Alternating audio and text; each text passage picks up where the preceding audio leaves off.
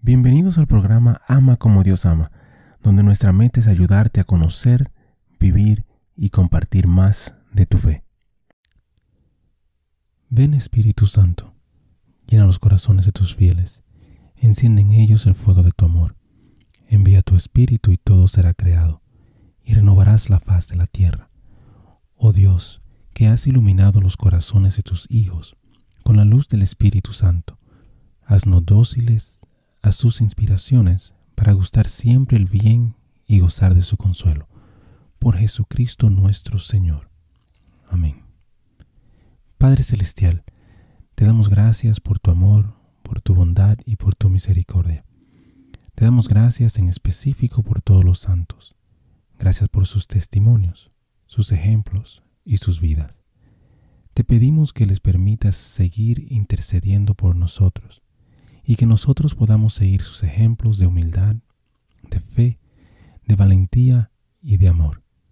Guíanos, Señor, a través de esta reflexión y dirige nuestro camino hacia ti. Amén.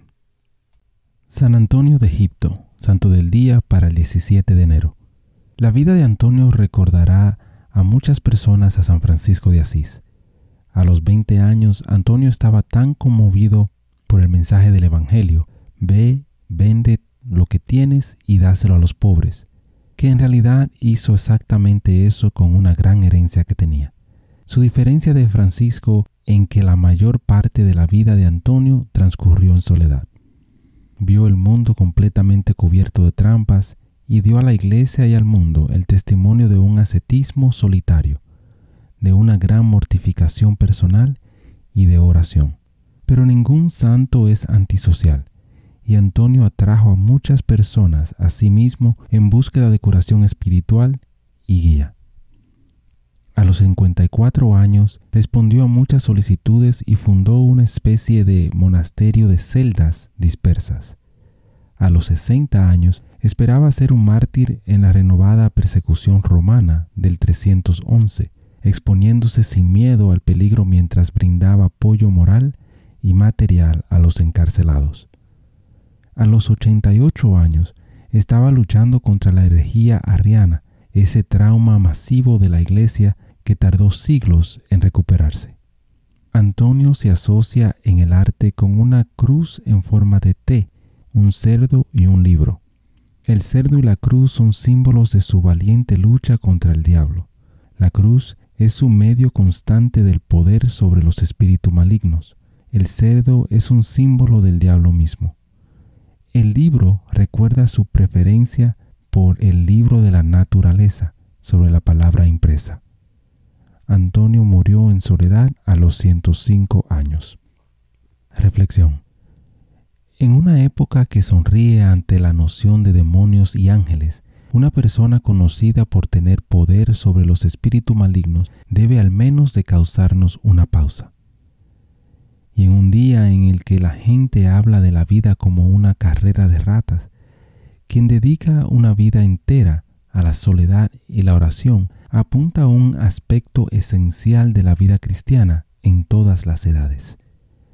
La vida de ermitaño de Antonio nos recuerda la absoluta ruptura con el pecado y la totalidad de nuestro compromiso con Cristo.